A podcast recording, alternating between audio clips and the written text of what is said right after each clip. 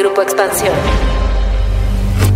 Un cambio para quedar igual. Así se ha leído el triunfo de Ricardo Aldana al frente del Sindicato de Trabajadores Petroleros de la República Mexicana, una de las agrupaciones gremiales con más poder económico y político en el país. Su elección se ha dado por primera vez por la vía del voto secreto y los trabajadores han decidido apostar por la continuidad de un proyecto que ha estado al frente de la dirigencia por casi 28 años y donde Aldana ha sido el responsable del manejo de los recursos y coprotagonista en las polémicas de corrupción, lujo y excesos a costa de los trabajadores pero, ¿qué mensaje manda su elección en el ámbito político y sindical? ¿Qué significa a la luz de los trabajadores? ¿Cómo debemos esperar la gestión de la nueva dirigencia? De esto vamos a platicar hoy en Política y otros datos.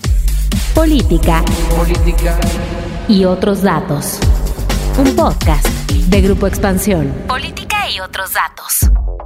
Buen jueves, bienvenidos a Política y otros datos. Hoy es 3 de febrero del 2022. Soy Mariel Ibarra, editora política de Expansión. Muchas gracias por dejarnos estar con ustedes en este nuevo episodio. Y por acá ya están listos Viri Ríos y Carlos Bravo Regidor. ¿Cómo están? Buen jueves. ¿Qué tal? Muy bien, qué gusto andar por aquí otra vez. Hola, ¿cómo están? Muy buen jueves de Política y otros datos. Por primera vez este domingo se eligió por voto libre y secreto al primer líder sindical de Pemex. Luego de 26 años de estar al frente de él, Carlos Romano de Champs, y luego de una presidencia interina, los petroleros eligieron por voto electrónico a un hombre vasto conocido, Ricardo Aldana. Sí, un viejo, viejo conocido de ese sector del sindicalismo, por ser mano derecha de Deschamps desde la tesorería del sindicato. La dirigencia sindical informó en un comunicado que Aldana ganó la contienda interna con 44.983 votos. Es decir, el 70% de los sufragios de los sindicalistas fueron a favor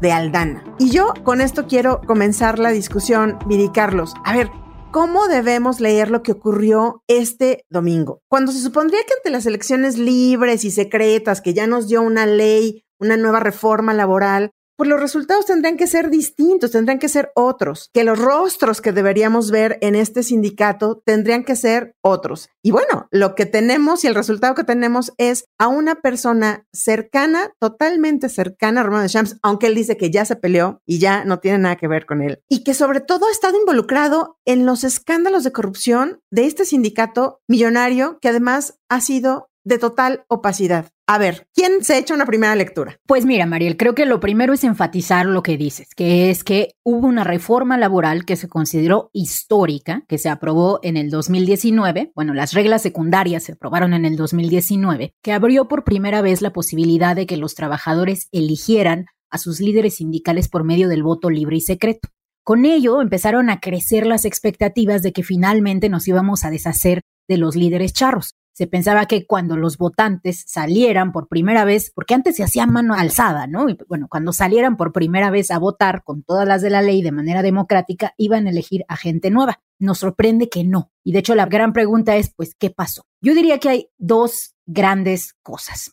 La primera es que el sindicato de Pemex sí es relativamente efectivo. La planilla oficialista de Pemex tiene pues muchas acusaciones de corrupción, pero no por ello ha desamparado del todo al trabajador. Por el contrario, como todos sabemos, Pemex otorga prestaciones, pero muy por encima de la ley en cuanto a su seguro médico, su jubilación, sus vacaciones. Se acordarán que incluso durante el pico de la pandemia en el año 2020, vimos que los hospitales más eficaces para curar a las personas de COVID eran los de Pemex. Bueno, y también algunos de Sedena, ¿no? Pero bueno, eso nos habla del nivel, digamos, de prestación que tienen los trabajadores de Pemex. Entonces creo que hasta cierto punto el trabajador de Pemex todavía no está listo a deshacerse de esta planilla porque considera que le da ciertos beneficios. La segunda razón, Mariel Carlos, es que toma tiempo que los trabajadores se organicen. Tenemos que recordar que venimos de décadas de un sindicalismo corporativo, de represión hacia la disidencia sindical. Y bueno, el trabajador petrolero a raíz de eso está poco acostumbrado a organizarse y todavía está temeroso a hacerlo. De hecho, hubo una enorme falta de estrategia por parte de las planillas opositoras porque se presentaron 24 distintos candidatos opositores.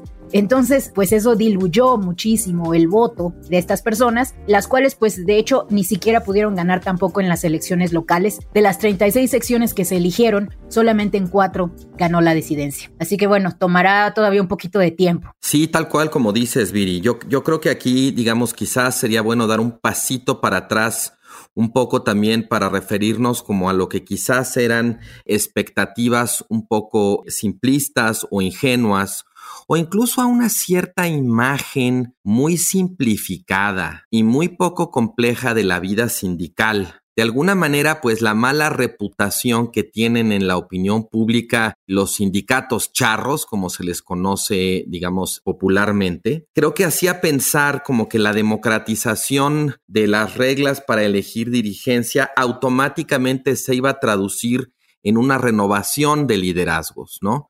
Pero la verdad es que, bueno, como decías muy bien, ser agremiado en el sindicato de Pemex les reporta a los trabajadores pues muy buenos beneficios, muy buenos resultados. Y si de alguna manera, si esas dirigencias podían asociar esos buenos resultados o esas buenas prestaciones a su continuidad, pues había razones para que los trabajadores siguieran apoyando. Basta recordar, solamente como para ponerlo en perspectiva, qué popular siempre fue el Baester Gordillo con los maestros en el Sindicato de Trabajadores de la Educación. ¿Por qué? Porque como líder sindical, como representante de sus intereses en las negociaciones, pues con las autoridades, como alguien que de alguna manera se colgaba la medalla de todas las prestaciones o beneficios que recibían, pues sí, era una dirigente muy eficaz. Creo que lo que dices apunta un poco en esa dirección también desde el punto de vista de los beneficios que reciben los agremiados, pues que sean charros o no sean charros los líderes sindicales, no es tan importante como si van a seguir o no recibiendo esos beneficios, esas prestaciones, ¿no? Yo creo que aquí, pues sí, un poco te necesitamos volver más compleja nuestra visión de la democracia sindical y admitir que lo que es bueno para los trabajadores como agremiados, pues no necesariamente le va a parecer bien o va a ser bueno para la economía, para el sector de esos agremiados, en fin, para otro tipo de intereses que son distintos. Este resultado me recuerda un poco aquella vieja fórmula que acuñó Gabriel Said en las elecciones del 94, donde decía, votaron como nunca para que ganaran los de siempre. O el refrán, ¿no, Carlos? Más vale viejo por conocido que nuevo por conocer. Popular refrán, que también se podría aplicar sin problema aquí. Pero yo quisiera que nos centráramos un poco en el personaje quién es Ricardo Aldana, porque creo que aquí sí vale la pena, digamos, escudriñar un poquito cuál es la importancia que ha tenido esta persona al lado, no solamente de Romero de Champs, porque él viene como tesorero desde el periodo de Joaquín Hernández Galicia, La Quina. Y siguió después con Romero de Champs en un puesto extremadamente clave. Es el que manejaba los dineros, pues con los dirigentes sindicales, ¿no? Y con esto, a lo que quiero ir es pues a los escándalos que ha tenido durante su carrera dentro de este sindicato y en donde evidentemente el más grande pues fue el Pemex Gate que se hizo en el 2000 para desviar dinero a la campaña de el entonces candidato del PRI, Francisco Labastido Ochoa y que esto ya está probado. Claro, nunca se pudo llevar a la fiscalía, nunca se pudo judicializar, entre otras cosas, porque él siempre fue legislador. Siempre estuvo con fuero constitucional que le daba el ser diputado o senador. Platiquemos un poco de esto, el símbolo que tiene este personaje y pues evidentemente ligado al prismo frente a, a López Obradorismo actual. Bueno, Ricardo Aldana es un viejo periodista lobo de mar. Se ha desempeñado como tesorero del sindicato petrolero por muchos años, lo cual significa o nos hace pensar que pues él conocía perfectamente las tretas que sucedían cuando Carlos Romero de Champs era el secretario general del sindicato. A Romero de Champs se le acusa de lavado de dinero, de fraude, se le han encontrado mansiones. Una nota muy importante, de hecho, escrita por Expansión, muestra cómo cerca del 55% del dinero del sindicato de Pemex estaba perdido, entre comillas, cuando Romero de Champs era el secretario general, no sabían dónde había quedado ese dinero. Bueno, el tesorero de Romero de Champs era Ricardo Aldana.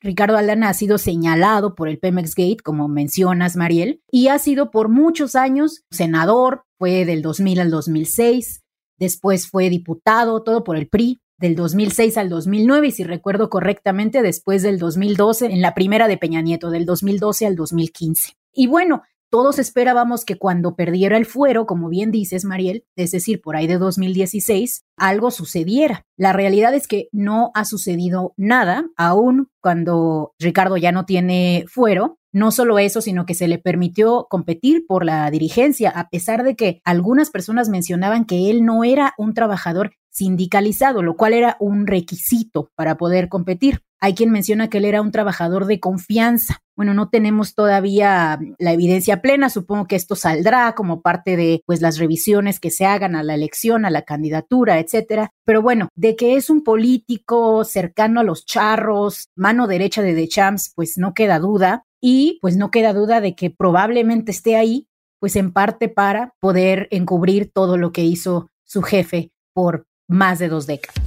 Solo para poner en contexto este reportaje al que se refería Viri, publicado acá en Expansión y sí escrito por Linaloe Flores y Lidia Arista, justo nos decían ellas los millones perdidos en el sindicato de Pemex, que el sindicato había recibido 1.189 millones de pesos entre 2016 y 2018 y que cuando Carlos Romero de Champs dejó de ser pues el líder sindical, 55.3 de este dinero estaba perdido, es decir, no se había podido comprobar. Y una de estas eran las cláusulas estas secretas que se tenían en el contrato colectivo de trabajo y que por cierto, ahí estoy involucrado el exdirector de Pemex, Emilio Lozoya. Y lo traigo a colación porque una de las grandes promesas al sindicato de Aldana justamente es transparencia. Ahora sí, el sindicato se va a manejar con total transparencia. ¿Cuándo? Pues cuando él está enfrente de él por tantos años de la tesorería, pues han hecho todo por no transparentar justamente sus cuentas. Déjenme añadir aquí una cosa más respecto al contexto y que tiene que ver con que hacer cambios en la forma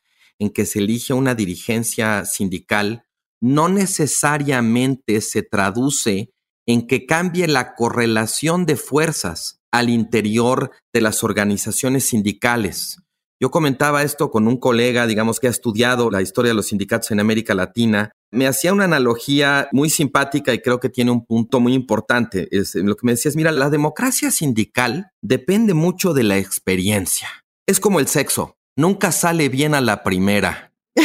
Hace falta mucha práctica. Y en este caso, pues sí, cambiaron las reglas, había muy buenas expectativas, pero esto no empezó de cero. Teniendo la historia que tiene el sindicato petrolero en México, pues iba a ser muy difícil que un cambio de reglas volcara de alguna manera todas esas fuerzas ya muy organizadas, todos esos intereses ya muy arraigados para producir un resultado distinto. La disidencia llevaba todas las de perder porque la disidencia pues necesita capacidad para organizarse, necesita conocimiento al competir. Seguramente siempre ha habido disidentes, pero en una situación de tanta debilidad previo a estas reglas, pues ¿cómo iban a poder de la noche a la mañana darle la vuelta a esta situación. O sea, en cierto sentido, el resultado lo que nos dice es que, y esto es congruente con cosas que hemos discutido en otros episodios, cambiar las reglas no siempre significa cambiar la realidad. Y aunque el cambio de reglas, en efecto, y esto ha sido una de las cosas que más se le han aplaudido a este gobierno, aunque en cierta medida no sea nada más un mérito de este gobierno, sino también parte de un contexto internacional más amplio, aunque se hayan aprobado los cambios de reglas, pues esto lo sabemos en México además de toda la vida, ¿no? Eso no significa necesariamente que la realidad vaya a cambiar. Hace falta más. Fíjate que me gusta mucho lo que dice Carlos de la analogía del sexo, porque eh, retomándola, sí es cierto que no te va a salir bien a la primera, pero tampoco te va a salir bien si nunca te ejercitas y le echas ganas, ¿no? Si hay una cuestión de echarle ganas. Hay que echarle ganitas. Es, verdad, hay que echarle ganitas siempre, hay que, leer libros, hay que practicar, ¿no? Y eso no es lo que estamos viendo en los sindicatos actuales. Sobre todo, me parece que, digamos que lo que está pendiente es que haya sanciones a la corrupción que se experimenta en otras planillas, porque al día de hoy, cuando tú platicas con los trabajadores de Pemex, te dicen, no, pues ¿para qué voy a votar por otra planilla si yo ya sé que esa planilla pues va a tener los mismos incentivos a ser corrupta, no ha habido sanción a las personas que han sido corruptas anteriormente, entonces va a haber una renovación, digamos, sindical, pero simplemente para que se empodere una nueva élite que continúe vendiendo plazas, colocando a sus familiares, apropiándose de los activos sindicales, etcétera. Entonces, sin castigo a la corrupción, que es lo que hemos visto, porque el único castigo de The Champs que hemos visto es que lo mandaron primero de vacaciones y luego lo corrieron. Ese es el único castigo que ha tenido ese señor. Sin castigo a la corrupción, pues las elecciones libres y secretas sirven muy poco. Ese es el tema, Viri, ¿no? La impunidad que pudiera darse o la lectura de la impunidad que da esta elección. Vamos a ver, evidentemente, pero ¿Qué va a pasar también con una dirigencia sindical que se ha despachado, como dice el presidente, con la cuchara grande? ¿Cómo van a cambiar estas cosas? Yo recuerdo mucho una frase que en su momento dijo el presidente Enrique Peña Nieto cuando fue justamente la reforma energética y él decía, la gallina de los huevos de oro se nos fue secando, se nos fue acabando. Evidentemente hablaba de Pemex y de todos estos excesos que habíamos visto y que habíamos pues apreciado en las fotos, en las mansiones, en los relojes, en los autos, pues en todo esto que se ha hecho conocido y que se ha ido conociendo de cómo viven los líderes sindicales y sus familias. Y entonces aquí yo quisiera preguntarles, ¿qué hacer, o sea, frente a esto? ¿Qué tiene que pasar o qué pasos más se tienen que dar para que haya realmente un sindicalismo fuerte, pero sin llegar pues, a tener estos excesos que teníamos con Romero de Champs y también con el Dana. Yo creo que, en efecto, más allá de las medidas que se puedan tomar en términos de la vida sindical como tal, hay un factor, digamos, muy inhabilitante en este sentido que, en efecto, es la impunidad. La impunidad siempre va a ser, en este sentido, profundamente conservadora, porque la señal que manda es aquí hay un arreglo para no castigar, para no sancionar, y si te quieres meter a las patadas con los beneficiarios de la impunidad, te estás metiendo a las patadas con alguien que tiene el poder para ser beneficiario, que tiene los intereses, digamos, más poderosos de su lado. Y en esa medida, pues va a ser muy difícil ganar. Yo creo que en ese sentido, y ahorita podemos ahondar en eso también, el lugar que ha ocupado Pemex en esta administración y la importancia que tiene para el proyecto del presidente jugaron en contra de la posibilidad de que hubiera un cambio sindical efectivo en el sindicato petrolero. Esa es una visión interesante, Carlos. ¿Qué piensas, Viri, de esto? Sí, sin duda, pues creo que reafirma un poco lo que mencionaba de cómo la condición necesaria para que la democracia sindical genere nuevas élites, élites no corruptas sindicales, pues es justo que haya una sanción a los corruptos. Ahora, creo que hay otro problema también, además de la impunidad, que es una cuestión sistémica de la economía mexicana, en donde, como en México existe tanta informalidad, tantos trabajadores, digamos, yo le llamo el ejército de reserva, ¿no? Todos estos trabajadores que están ahí, que estarían dispuestos a tomar un puesto dentro de Pemex porque sería un trabajo formal, con prestaciones, etcétera, pues entonces cuando existe esto, los trabajadores que están dentro del sindicato tienen muy poco poder de negociación, porque bueno, si no les gustan las cosas, si están haciendo demasiado ruido contra el sindicato charro, pues la puerta está abierta y van a querer entrar a ese puesto que él tiene, no uno, dos, sino docenas de trabajadores que están actualmente en la informalidad, ¿no? Entonces, Creo que parte de esta discusión, ya me voy a poner un poco radical, pero yo creo que hay que cambiar cómo definimos la informalidad. Hoy en día, la informalidad está definida como personas que no pagan cuotas patronales. Yo creo que hay que erradicar las cuotas patronales, deshacerlas por completo que todos estos beneficios no dependan de dónde trabajes, sino que sean para los mexicanos de manera general, se paguen con impuestos a los más ricos. Y entonces que dejemos de tener esta como bifurcación del mercado laboral, en donde tenemos a trabajadores como de primera, que son los formales, y al resto de los trabajadores de segunda, que no tienen los mismos beneficios, en la medida en la cual unifiquemos el mercado laboral, pues también le vamos a quitar mucho de su poder a los sindicatos charros.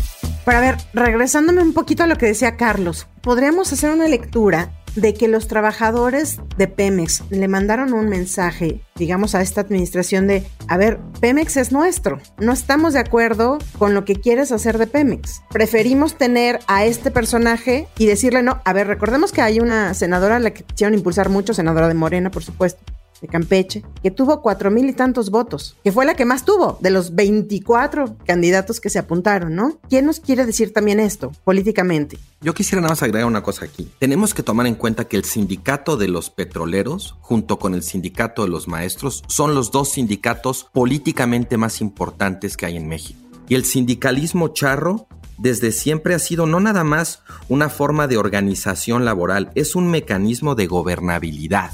Y ahí me parece evidente que esos sindicatos han tenido una relación política particular con los poderes en turno, con los gobiernos de distintos partidos porque para los gobiernos, en un sentido, vamos a decirlo muy maquiavélico, estos sindicatos son demasiado importantes como para realmente sacar las manos y no tener un interés respecto a quiénes van a ser los dirigentes.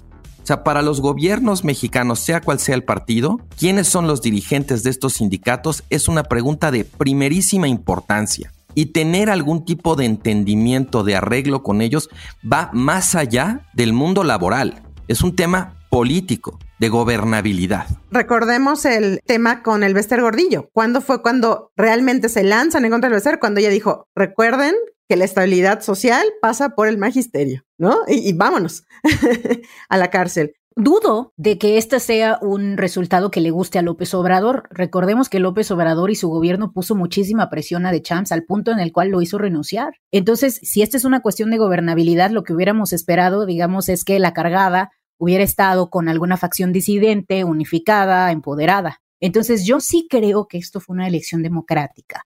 Y creo que mucha de la razón por la cual el trabajador de Pemex salió a votar todavía por la planilla tradicional es porque, una, les conviene por las cuestiones que ya discutimos, y dos, yo creo que hay pues mucho contubernio, ¿no? Recordemos que muchas de las plazas que actualmente existen en Pemex fueron otorgadas como dádivas por el mismo sindicato. Entonces, digamos que muchos trabajadores pues se han beneficiado de manera directa o indirecta de la presencia del sindicato charro. Entonces, no es así como que haya, digamos, un trabajador independiente del sindicato. Son una y la misma cosa y por eso va a tomar tiempo y solo mediante el castigo va a tomar tiempo que se limpien estos grupos. Solo haría una, digamos, formularía una ambigüedad a manera de pregunta. Si López Obrador de veras quería deshacerse de este sindicalismo charro, ¿por qué se detuvo simplemente con la salida de Romero de Champs y no se buscó, además de quitarlo de la dirigencia, sancionarlo? Es un mensaje políticamente, por decirlo leve, ambiguo. Te quito, pero no te sanciono. ¿Qué pudieron haber interpretado los trabajadores de Pemex respecto a ese mensaje? Sí, sí, porque la alternativa, de hecho, Carlos, es muy interesante lo que mencionas. La alternativa era un quinazo, ¿no? Era que sacaran a The Champs, lo metieran a la cárcel y se eligiera a otro.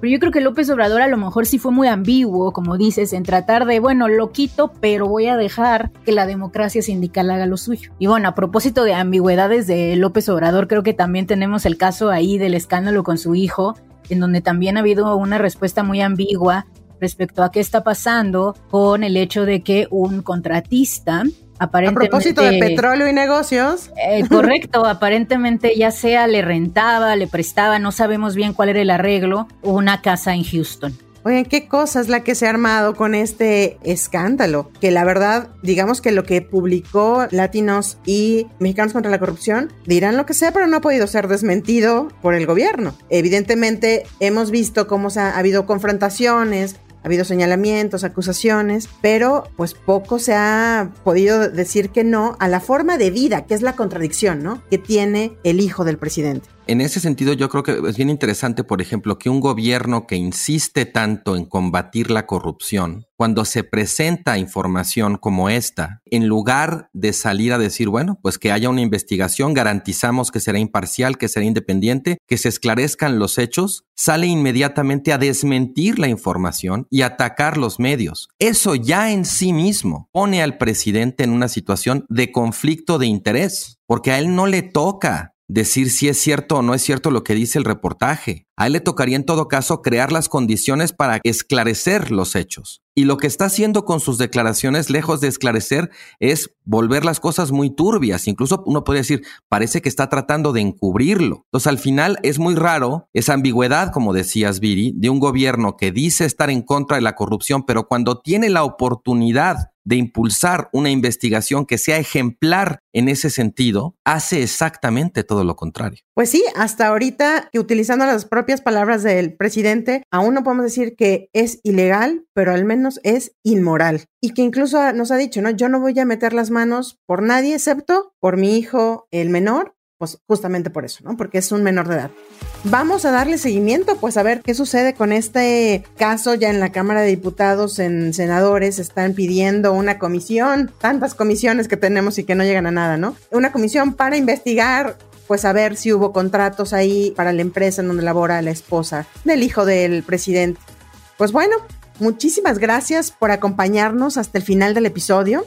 Nos escuchamos el próximo jueves, ya saben, a partir de las 6 de la mañana en la plataforma de su preferencia. Déjenos sus comentarios y críticas en arroba expansión política, arroba Carlos Bravo Reg, arroba Virillón Bajo Ríos y arroba Mariel Ibarra F. Cuídense mucho, nos escuchamos en el próximo episodio.